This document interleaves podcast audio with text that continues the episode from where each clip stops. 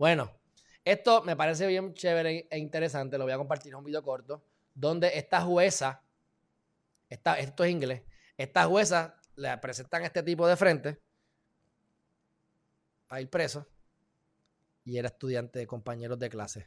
Quiero que vean esto. Okay, Mr. Booth, I have a 15 13303. Okay, Mr. Booth, I have a question for you. Una, una pregunta para ti. I Yes, ma'am. Did you go to Nautilus for middle school? Oh my goodness. Oh my goodness. I'm sorry to see you there. I always wondered what happened to you, sir.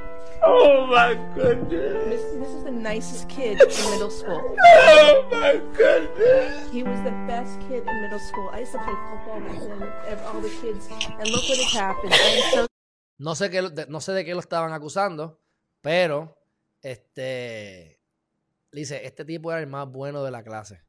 El tipo más nice y más bueno. Siempre no supe qué pasó contigo, siempre me pregunté qué pasó contigo.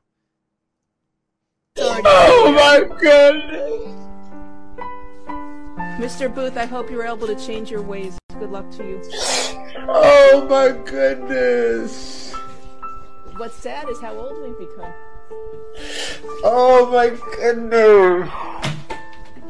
Good luck to you, sir. I hope you're able to come out of this okay and just lead a lawful life. Entonces lo coge después con This afternoon, Cómo Glazer met with Booth once again under better circumstances. He was released from jail after nearly 10 months. He caught a break, released on a court program.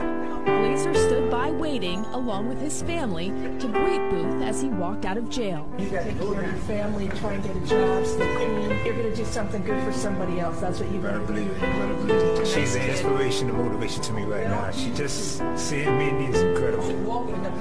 Because I knew where I could have been.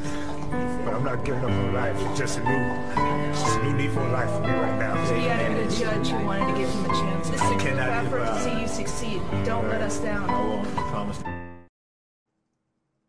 Me parece de lo más interesante.